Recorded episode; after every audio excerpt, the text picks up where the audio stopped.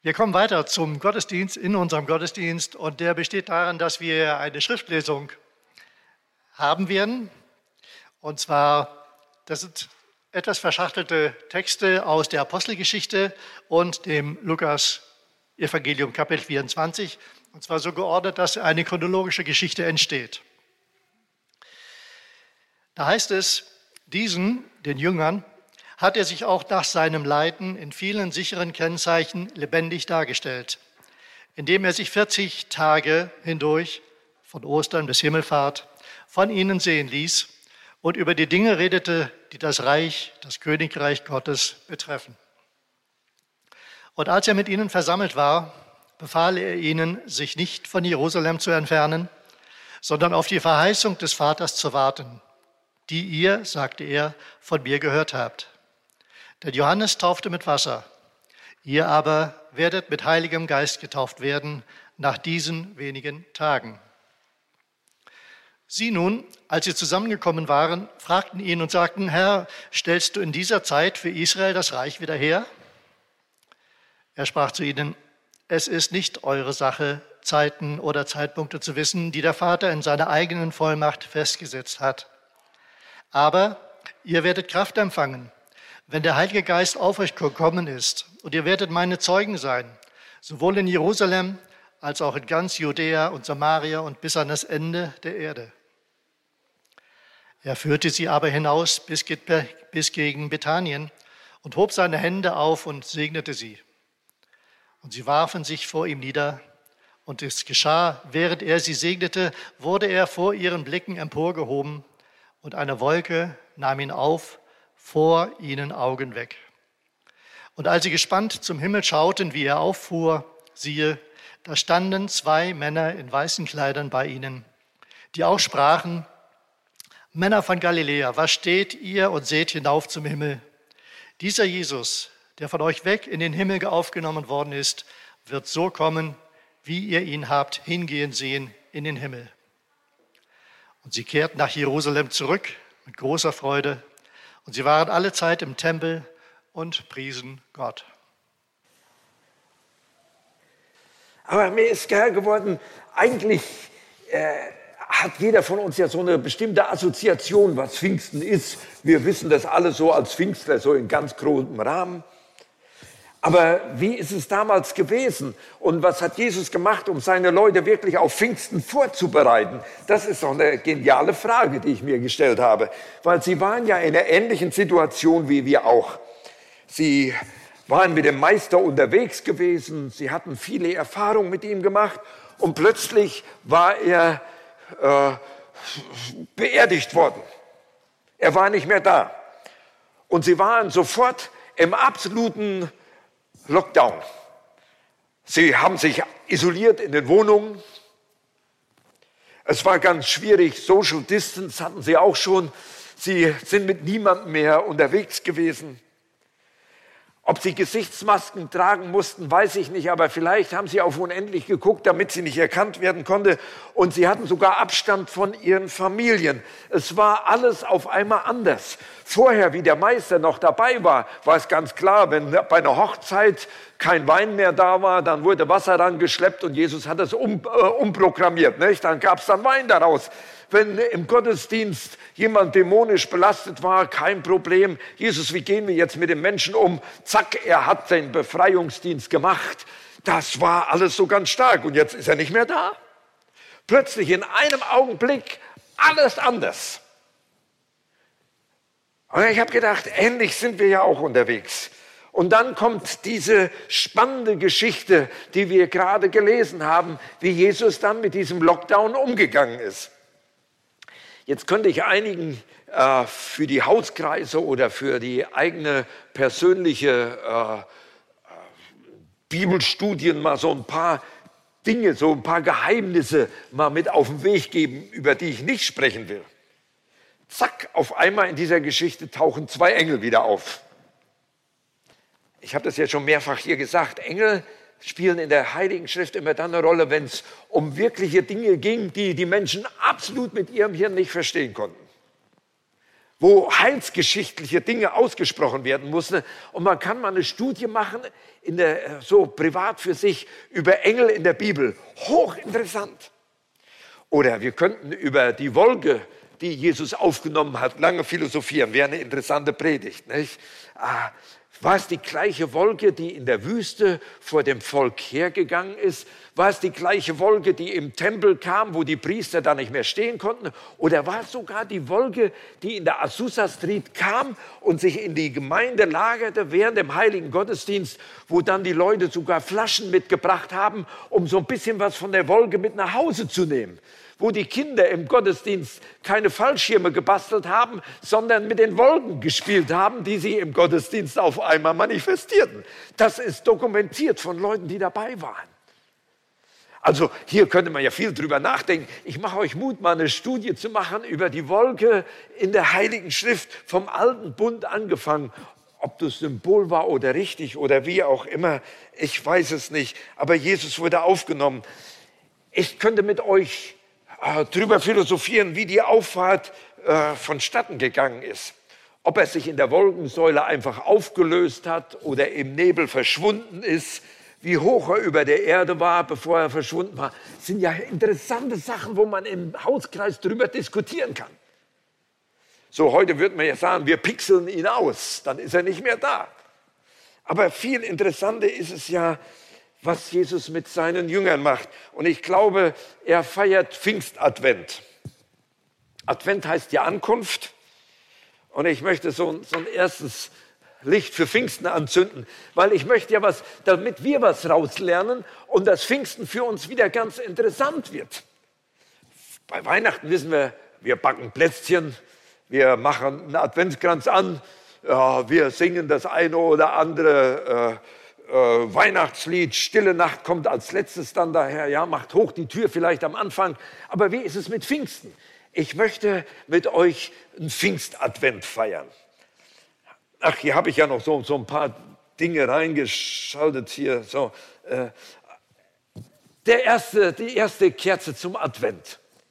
Advent für Pfingsten. Ja? ja, wir sind jetzt nicht beim Weihnachtsbaum schon und beim Geschenke kaufen sondern Jesus nimmt seine Jünger an der Hand und redet mit ihnen über das Königreich Gottes. Sonderbar. Also wenn ich Jesus gewesen wäre, ich hätte gesagt, Jünger, kommt mal zusammen, ich will mal sehen, wie wir uns jetzt bei Herodes und bei den entsprechenden politischen Leitern mal zu Wort melden und die mal richtig zur Schnecke machen. Ich komme als der Lebendige und ich falte sie zusammen. Aber Jesus macht was ganz anderes. Er redet mit seinen Leuten, weil es absolut wichtig ist, in die Vorbereitung auf Pfingsten zu gehen, über das Königreich Gottes. Und beim Königreich Gottes ist es so, er hat immer Recht. In dieser Zeit wird ja bei uns sehr viel darüber diskutiert, wie ist das mit der gleichgeschlechtlichen Ehe? Wir diskutieren ganz viel darüber, ob man vor der Ehe schon zusammenziehen kann. Das sind die, die ganzen Sexualsünden, die bei uns ganz oben sind. Ah, wir reden ganz viel, wie das mit dem Kapital weitergeht, wenn jetzt die Corona-Krise in ins nächste Stadium kommt. Jesus wischt das alles beiseite und er sagt, mein Reich ist nicht von dieser Welt. Es ist ein Königreich, was anbricht. Und wenn ihr mit dabei sein wollt, ihr müsst christliche Reichsbürger sein. Nicht die, die, die, ja, äh, damit wir uns richtig verstehen. Reichsgenossen hat man früher gesagt. Aber äh, Genosse hat ja auch schon wieder so eine negative Belegung oder so. Wir, wir sind mit Jesus unterwegs. Er ist unser König. Und wir müssen ganz neu drüber nachdenken, worauf kommt es uns wirklich in dieser Zeit an? Und es ist dann interessant, wenn man ein klein wenig Bibelstudien darüber macht. Da kommt man zum Beispiel zu Jesaja 42, Vers 1 bis 9. Wird oft nur bei Weihnachten gelesen. Ja, siehe, das ist mein Knecht, mein Auserwählter, an dem meine Seele wohlgefallen hat. Ich habe ihm meinen Geist gegeben, er wird das Recht unter die Heiden bringen. Sein Recht. Und jetzt gehört, er wird nicht schreien und rufen und seine Stimme wird man nicht hören auf den Gassen. In dieser Zeit haben wir oft die ganze Sache mit den Demonstrationen dafür und dagegen. Äh, und es geht auch durch fromme Kreise hindurch, dass sie sagen, ach, das ist Endzeit, wir müssen uns auf die Straße begeben, damit die Regierung nicht jetzt noch irgendwie den nächsten Zug hineinbringt in diese Endzeit. Ach, die Jünger haben auch gefragt, ist das jetzt die Endzeit, Jesus, kommst du wieder, wie machst du das? Und ich lese, das Reich Gottes wird nicht auf der Straße rumgeschrien, sondern es kommt nicht durch Essen und Trinken, sondern es kommt mit Frieden und Freude im Heiligen Geist. Paulus hat es mal so formuliert, denn er sagt, meine Rede war nicht mit überredenden Worten der Weisheit, sondern in der Erweisung des Geistes und der Kraft. Wir brauchen wieder dieses Königreich, dass das unter uns anbricht. Und ich habe das in den letzten Predigten ja immer mal wieder reingebracht, diese äh, Geschichte, wie Jesus seine Jünger als erstes aus dem Lockdown nimmt und sagt, steht auf und fangt an, zurückzugehen zu den Anfängen. Ich will euch in, äh, in Galiläa treffen. Und er lässt sie 34 Stunden gehen nach Google Maps, 164 Kilometer, kürzester Weg. Ich habe mal Kapernaum ausgewählt. Und ich glaube, mit dem einzigsten Gedanken, steh auf und denk wieder darüber nach, wie groß ich bin. Und ich bin gedanklich nochmal zurückgegangen, äh, die, die Geschichte, wie es gewesen ist, wie er sie vielleicht ausgesandt hat, wie sie vielleicht an die Stelle gekommen sind, wo er die Bergpredigt gehalten hat, wie der Katharina freigesetzt worden ist, wie sie durch Samarien gegangen sind und sie sich angestoßen haben und sagen, weißt du noch, wie unser Meister mit der Samaritanerin gesprochen hat, mit dieser Ausländerin? Können wir das noch verstehen? Ich glaube, sie mussten zurückgehen und mussten wieder ganz neu verinnerlichen, was das Reich Gottes wirklich bedeutet, weil er hatte sie ja ausgesandt, predigt das Evangelium vom Reich, geht an die Hecken und Zäune und sagt, das Himmelreich ist nahe herbeigekommen. Sie mussten sich daran erinnern, an die Gleichnisse. Das Himmelreich ist gleich. Das Himmelreich ist gleich, das Himmelreich ist gleich, das Himmelreich ist gleich. Und dann waren sie in Galiläa und dann kommt Jesus wieder zu ihnen dann nochmal das Fischfangwunder und dann schickt er sie wieder nach Jerusalem. Ich habe es letzte Mal gesagt, für mich ist das schon mal wieder so ein Ding. Ich wäre nicht den gleichen Weg zurückgegangen. Ich wäre mal eben noch mal bei Bartimäus in, äh, äh, in Jericho vorbeigegangen. Hätte gesagt, na, Bartimäus, kannst du immer noch gut kicken? Ja.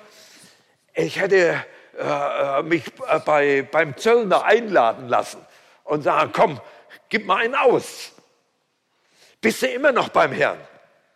Weil viele fangen im Reich Gottes an, sie bekehren sich, sie lassen ihre Sünden zurück und dann irgendwann wird es langsam, man tickert so vor sich hin.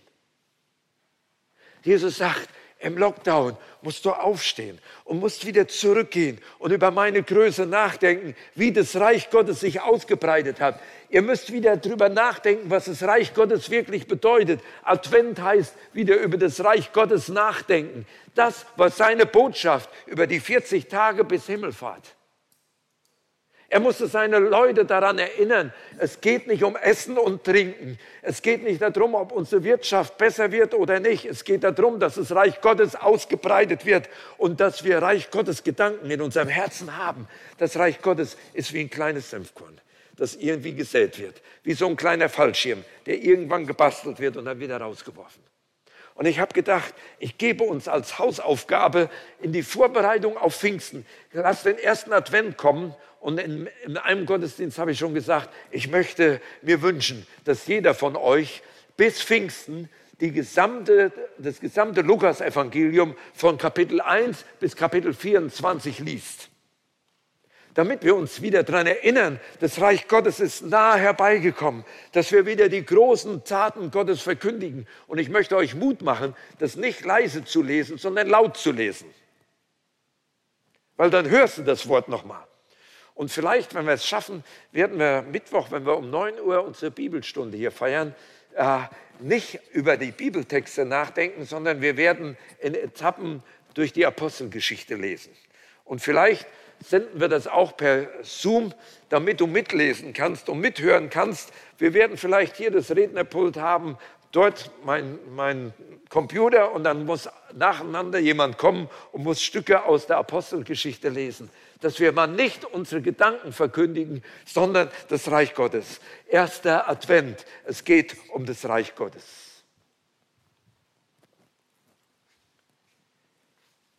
Zweiter Advent. Ist besser zu sehen. Ja gut, Hauptsache es leuchtet. Ja, da, zweiter Advent. Advent, Advent, ein Loch im Hemd, haben wir früher mal gesungen. Advent, Advent, die Bude brennt. Haben wir den Weihnachtsbaum. Ja. Das Zweite, er erinnert an das Reich Gottes. Das Zweite, er sagt, die Verheißung wird kommen. Und die Frage ist für uns, wie weit glauben wir noch an die Verheißung, die er gegeben hat? Ich stelle so fest, in Pfingstgemeinden ist es derzeit immer noch sehr in, über Prophetieseminare nachzudenken. Ich finde das absolut genial, dass, wie Paulus sagt, dass jeder von uns prophetisch reden können sollte. Und das kann man lernen. Wir sind ja in der dualen Ausbildung, ja, wir hören das Wort und dann müssen wir in die Praxis gehen. Deswegen, wer im Reich Gottes arbeiten will, der sollte nicht nur Bibel lesen, der sollte dann auch hier zum Saubermachen hinkommen. Und am besten, man fängt man mit Toilettenputzen an, dann weiß man, wie viel Scheiße in der Welt gebaut wird. Versteht ihr? Das ist die duale Ausbildung im Reich Gottes. Die Jünger mussten auch die einfachen Sachen tun. Geht hin und bereitet mir ein Mahl. Schleppt den Esel heran. Die haben drei Jahre gedient. Und wir meinen manchmal, okay, Hauptsache ich stehe hier vorne. Jetzt bin ich, aber ich war ja bei Pfingsten, ja, äh, äh, Prophetie-Seminar. Und dann meine ich, wenn du dann noch ein besonders guter Pfingstler bist, dann kannst du auch in Zungen reden. Ehrlich, wenn ich mal ein klein wenig das Gabenspektrum, was mit dem Heiligen Geist kommt, durchlese, dann ist das so viel. Er sagt, treibt die Dämonen aus, ich bin mir gar nicht so sicher, ob ich den einen oder anderen hier mal austreiben sollte. Ja, Jesus hat das in der Synagoge gemacht. Haben wir lange nicht mehr erlebt, stimmt's? Die Kranken heilen. Dass das Wort mit solcher Vollmacht verkündigt wird, dass in jedem Gottesdienst Leute nach vorne kommen und Buße tun. Ich erlebe das ganz selten. Oft gehen die Leute raus und sagen, ah, ich nehme mir die CD mit, war gut. Ehrlich, das kannst du knicken, ob eine Predigt gut war. Die Frage ist, ob die Predigt was auslöst, was für die Ewigkeit wichtig ist. Und manchmal denke ich mir, ich will gar nicht mehr predigen, weil mir fehlt diese Vollmacht. Aber wenn ich auf, auf äh, Pfingsten gehe, dann möchte ich diese Kerze wieder anzünden und sagen, ich habe Hunger danach, dass wieder mehr passiert. Ich gebe euch mal noch so ein Beispiel. Ich glaube, habe ich schon mal drüber geredet äh, da gibt es einen Martin Boos. Wer von euch kennt Martin Boos? Der hat 1762 bis 1825 gelebt, war ein richtiger katholischer Priester, so mit allem drum und dran. Und wir meinen ja manchmal heute in der Zeit, die katholische Kirche, da kann gar keine Erweckung mehr zustande kommen. Aber im Allgäu fängt er hin und geht zu einer älteren Frau, die eine fromme Christin war, die war bekannt als Beterin und wie auch immer. Er geht hin, weil die lag im Sterben, wahrscheinlich so als junger äh, Pastor, als junger Priester, so die letzte Ölung vielleicht. Und er geht dahin und sagt, ah, liebe Schwester, die Ewigkeit, du warst ja immer so gut und du hast ja so gut Taten getan, du hast Almosen gegeben und so weiter. Und dann platzt dieser älteren Dame der Kragen und sagt, so ein Unsinn. Wenn Jesus nicht für mich gestorben wäre, wenn Jesus mir meine Schuld nicht vergeben hätte, ich könnte vor ihm nicht bestehen. Und an diesem Bett dieser Frau, die kurz vor der Ewigkeit war, bekehrt er sich. Er hat ein Bekehrungserlebnis und fängt an darüber zu predigen, dass in keinem anderen den Menschen Heil gegeben ist als in dem Namen Jesus. Und die Leute, wenn er predigte, die wunderten sich, warum er auf einmal so anders ist. Weil er fing an, von der Vergebung der Sünde zu predigen. Er äh, äh, äh, predigte darüber, wie groß Gott ist, dass er gekommen ist durch Jesus Christus. Und dann war es in einem Neujahrsgottesdienst, wenn ich das richtig behalten habe, 1797 in Wiggensbach. Keiner weiß, wo das ist, aber ich kann dir sagen, Google Maps findet das. Das ist in der Nähe von Kempen im Allgäu. Da hält er eine Neujahrspredigt und die hält er in klassischen vier Punkten. Und normalerweise Neujahrspredigt sagt man, ach, der Herr hat durchgetragen und im neuen Jahr kommt die Güte Gottes, richtet euch aus. Und der sagt also, gebt acht. Das erste, tut Buße, denn das Himmelreich ist nahe herbeigekommen. Wow, klassische Neuweisbotschaft. Ich sage dir euch auch, tut Buße, denn das Himmelreich ist nahe herbeigekommen. Der zweite ist, glaubt an Jesus Christus in und für euch damit Vergebung der Sünde möglich ist. Drittens predigt er, dann werdet ihr die Kraft des Heiligen Geistes empfangen. Und viertens, die Botschaft, die ich euch gegeben habe, ist lebensentscheidend. Zertretet die vorgelegten Perlen nicht. Er sagt sein Amen und dann mitten im katholischen Gottesdienst fallen 40 Personen unter der Kraft Gottes einfach um. Die kannten Torundo noch nicht. Die lagen da. Die mussten rausgetragen werden, weil die Kraft Gottes so kam. Und ein Teil im Gottesdienst sagt, wir verprügeln unseren Priester. Wie kann er solche tumultartigen Zustände zulassen? Und andere, die anderen sagten, Halleluja, jetzt kommt die Kraft Gottes. Und ich will sagen, ich will hier stehen und sagen, Halleluja, die Kraft Gottes soll wieder kommen. Ich möchte uns wieder Hunger machen. Advent heißt, ich will mich auf Pfingsten wieder freuen, weil der Geist Gottes mir als Geschenk zugesprochen ist. Die Verheißung steht. Das mussten seine Jünger ganz neu wissen. Und ich merke, ich bin so lethargisch geworden. Ah, ich kann ja in Zungen reden, aber ich will mehr. Ich bin damals erst nach England geflogen, wie der Toronto-Segen kam, Holy Trinity Brompton Church und habe mich mit angestellt und habe gesehen, wie in so einem Gottesdienst wie hier die Stühle beiseite geräumt wurden am Nachmittag und nach kurzer Zeit waren etwa 90 Prozent der Leute am Boden. Und ich habe da gestanden und habe das beobachtet und ich bin nicht umgefallen. Und dann bin ich nach Toronto geflogen und habe gesehen, ich wollte das auch sehen, was da ist. Da waren über 2000 Leute, die waren abends versammelt. Eine ewig lange Predigt, die war viermal so lang wie die von Paul. Und dann kamen ganz viele Zeugnisse hinterher und ich sage, wann geht es endlich los? Und dann so gegen 23 Uhr sagen, so jetzt ist äh, Dienstzeit. Und dann standen die Leute auf und strömten nach vorne. Und dann kurze Zeit später war es Rudelbildung am Boden. Allah sage okay, gehe ich auch mal hin, lass mich segnen. Ich habe die Geschichte erzählt, ich stehe da vorne und eine Frau fängt an zu beten. Ich stehe da und stehe da und stehe da und stehe da und stehe da. Schließlich sage ich, wir können aufhören, bei mir passiert nichts. Hält sie mir den Finger in die Nase, vor die Nase und sagt, wenn gebetet wird und gesegnet wird, passiert immer was. Setzen Sie sich hin und tun erst mal Buße. Und dann kommen Sie noch mal wieder. Dann habe ich mich hingesetzt und habe Buße getan und dann denke ich mir, okay, ich gehe mal nach vorne. Und sie fängt wieder an zu beten und passiert nichts. Dann habe ich gedacht, ich lasse mich fallen, dann habe ich Ruhe. dann habe ich dann gemacht, bin aufgefangen worden. Aber bei mir war die Kraftwirkung nicht auf dieser Ebene, aber ich möchte diese Kraftwirkung sehen. Und damals sind viele Leute gekommen und hatten eigentlich nur das Erlebnis, sie wollten einmal umfallen. Ich möchte nicht zu ihm kommen, umfallen. Ich möchte die Kraftwirkung Gottes in meinem Leben. Ich möchte die Verheißung von Jesus Christus wieder haben.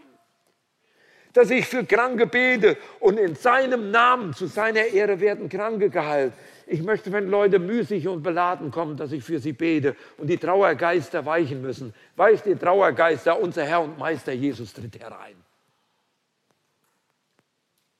Können ihr mit mir unterwegs sein? Jesus sagt seinen Jüngern, ihr müsst euch vorbereiten auf Pfingsten. Advent, Ankunft. Der Heilige Geist ist auf dem Weg. Ankunft, bereitet euch vor. Das erste fängt an mit dem Königreich Gottes. Da kommst du nur rein, wenn du von neuem geboren bist. Wenn deine Sünden dir vergeben sind. Wenn du sagst, ich will heilig leben mit allem, was ich bin und habe. Er soll Herr in meinem Leben sein. Dann ist das Königreich Gottes nahe herbeigekommen. Und dann kommt die Ausrüstung. Ich habe ja noch einen dritten Advent. Irgendwo habe ich die Kerzen. Hier vorne. Sehr interessant. Dritter Advent. Advent, Advent, ein Loch im Hemd. So. Dritter Teil. Und Jesus führte seine Leute nach Bethanien. Raus aus dem Zimmer, raus aus dem Lockdown. Als Vorbereitung für den Heiligen Geist. Er führt sie nach Bethanien, Haus des Elends. Das war das Armenviertel vor den Toren vor Jerusalem. Da führt er seine Leute hin, nicht zum Tempelberg, nicht in den Tempel rein, um dort die Himmelfahrt zu zelebrieren, sondern er führt sie nach Bethanien. Und ich glaube zutiefst, dass wir aus dem Lockdown heraus müssen, wenn wir Pfingsten wieder erleben wollen, dass wir wieder die Nöte dieser Welt sehen und erkennen. Ich habe so die ganz große Befürchtung in meine Richtung. Wenn ich da jetzt jemandem zu nahe trete, ist das Absicht. Als die Corona-Sache losging, als man sagte, Gottesdienste bitte nicht mehr feiern, was war mein erster Gedanke? Das ist günstig, dann können wir unsere Gemeinderäume renovieren. Und wenn ich dann in Isolation bin, dann könnte ich die Wohnung renovieren. Das heißt, ich bin mit Windeseile zum Spezialbaumarkt gefahren und habe zwei große Eimer Farbe gekauft. Habe die bei uns in die Garage abgestellt und meine Frau sagt, oh, ich sage es mit meinen Worten, Halleluja, jetzt wird unsere Wohnung renoviert. Inzwischen ist die Farbe hier alle verbraten und zu Hause bei uns ist nichts passiert. Aber versteht ihr, wir richten unseren Fokus darauf, dass wir möglichst wieder in Gottesdiensträumen Gottesdienst feiern können. Und manchmal beschleicht es mich, dass wir in 20 Jahren genauso weit sind wie beim Kölner Dom, dass man hier vielleicht nur noch reinkommt, um die Kirche mal zu besichtigen, wie sie ausgesehen hat. Man zündet vielleicht heilig eine Kerze an, aber man erlebt nicht mehr die Gegenwart Gottes. Ich glaube zutiefst, dass Gottesdienst nicht damit da ist, dass wir wieder 50 Stühle hier drin haben, und dass wir einen Zoom-Gottesdienst machen können, das ist alles wichtig, dass wir wieder zusammenkommen. Und ich warte auf den Moment, wo ich wieder den einen oder anderen, der nicht mit Läusen besetzt ist, in den Arm nehmen kann. Ich möchte euch wieder die Hand schütteln und euch ohne Maske begrüßen können. Ich möchte wieder in diese Freiheit hineinkommen. Aber viel wichtiger ist, dass das Reich Gottes sich ausbreitet. Und das ist nicht an Gebäude gebunden. Und für mich ist der begeisternde Teil, ich habe von keinem Gemeindemitglied gehört, dass das in der Corona-Zeit im Lockdown vom Glauben abgefallen ist. Die hatten anscheinend alle einen Fallschirm gebastelt. Versteht ihr? Ich frage mich, ob diese Zeit nicht gegeben ist, dass wir wieder viel mehr durch die Straßen gehen müssen, viel mehr wieder darüber nachdenken müssen in dieser Zeit, wo wir eben keine Bibelstunde haben, in der klassischen Art, wo die Gebetsstunde auch schwieriger zu erreichen ist, wo dies oder jenes ist. Aber du kannst immer noch mit Maske, kannst du immer noch einkaufen gehen. Und wenn dir die Läden zu gering bestückt sind, dann geh in den Baumarkt. Da triffst du immer noch Leute. Und dann gehst du mal hin, wie manche das ja machen, um aus der Einsamkeit rauszukommen. Sie gehen und kaufen nichts, hat mir jetzt jemand von Netto gesagt. Da kommen welche, die gehen nur zwei, dreimal im Laden rum und gehen mit dem leeren Wagen wieder raus, weil sie mit der Einsamkeit nicht zurechtkommen. Dann gehst du mal rein und sagst, okay, ich gehe mit Maske rein und ich gucke mir mal Maskenleute an. Nicht, weil ich irgendwie eine Botterrahmen kaufen will, sondern indem ich gucken will, wie die Leute dort unterwegs sind. Da musst du noch keine Gespräche geführt haben, aber ich habe gedacht, vielleicht, wir lesen das Lukas-Evangelium. Wir lesen vielleicht von der Verheißung, die kommt, aber vielleicht nehmen wir uns in dieser Woche auch vor, vielleicht zwei, dreimal wirklich rauszugehen, nicht mit meiner Ego-Sache, wo ich sage, hoffentlich werde ich bei Toronto gesegnet, sondern wo ich rausgehe und vielleicht Menschen nur sehe und ich pick mir vielleicht drei Leute raus, die unterwegs sind, entweder mit Hund, Kinderwagen oder ich sag mal bei Netto, Aldi oder wie sie alle heißen, Lidl an der Kasse und vielleicht, wenn ich mutig bin, frage ich mal nach dem Namen. Ich sage, ich bin jetzt gerade hier, um nichts zu kaufen, aber ich wollte einfach mir jemanden rauspicken, für den ich diese Woche noch beten kann. Darf ich Ihren Vornamen vielleicht wissen? Merkst du, was das schon für eine Nummer ist? Aber wenn wir uns vornehmen würden, Advent, nicht? Äh, Ankunft für Pfingsten. Zu sehen, drei, die ich irgendwie fragen könnte, dass ich dieses Bethanien dieser Stadt wieder entdecke. Und sagen, für die bete ich. Bis Pfingsten, wie viele Tage? Sieben Tage noch. Da haben wir Pfingstgottesdienst. Von Waldemar Sadatschuk habe ich ja dieses wunderbare M geklaut. Jeder kennt das, wenn er mit dem Auto Richtung Hannover fährt. An jeder Miste steht irgendwo so, so, so ein Zeichen oben für M. Das haben sie uns geklaut. Das steht bei mir für Mission, für die Mission Jesu Christi. Und seit, seit ich das verinnerlicht habe und immer mal wieder in Predigten eingebaut habe, und wenn ich dann mit dem Auto unterwegs bin und wir fahren Richtung Hannover, dann denke ich natürlich an Vanillemilchshake oder an, an so, so, so ein, nee, will ich jetzt nicht darauf eingehen, aber dann stoßen wir uns manchmal an, meine Frau, und ich sage, schon wieder ein Missionskennzeichen, schon wieder eine Missionsermutigung, dass ich wieder mein Bethanien erkenne.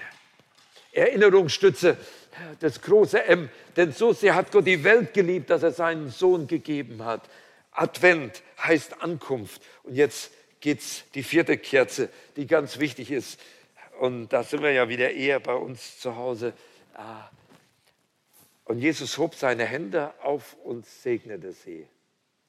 Auch das haben wir in der Geschichte gelesen. Ich glaube, das ist so ganz wichtig, weil wenn ich dann nach Bethanien gehe, wenn ich mir wirklich diese Zeit nehme, diese Stadt zu betrachten, dann weiß ich mit dem Luthertext, mit unserer Macht ist nichts getan. Wir wären gar bald verloren. Es streit für uns der rechte Mann, der für uns ist geboren. Dann stelle ich fest, ich schaffe es nicht, geduldig zu sein in dieser Zeit. Ich schaffe es nicht, meine Sorgen und Ängste in den Griff zu kriegen. Das ist der untere Teil. Das ist noch, wo, wo mein Fallschirm so anscheinend so in der Luft hängt. Ich, ich schaffe es, äh, ich schaff es nicht, äh, ohne mich massiv zu ärgern über verschiedene Sachen und zu denken, ich bin alleine noch übrig geblieben, so Elia-Syndrome, die entwickle ich manchmal.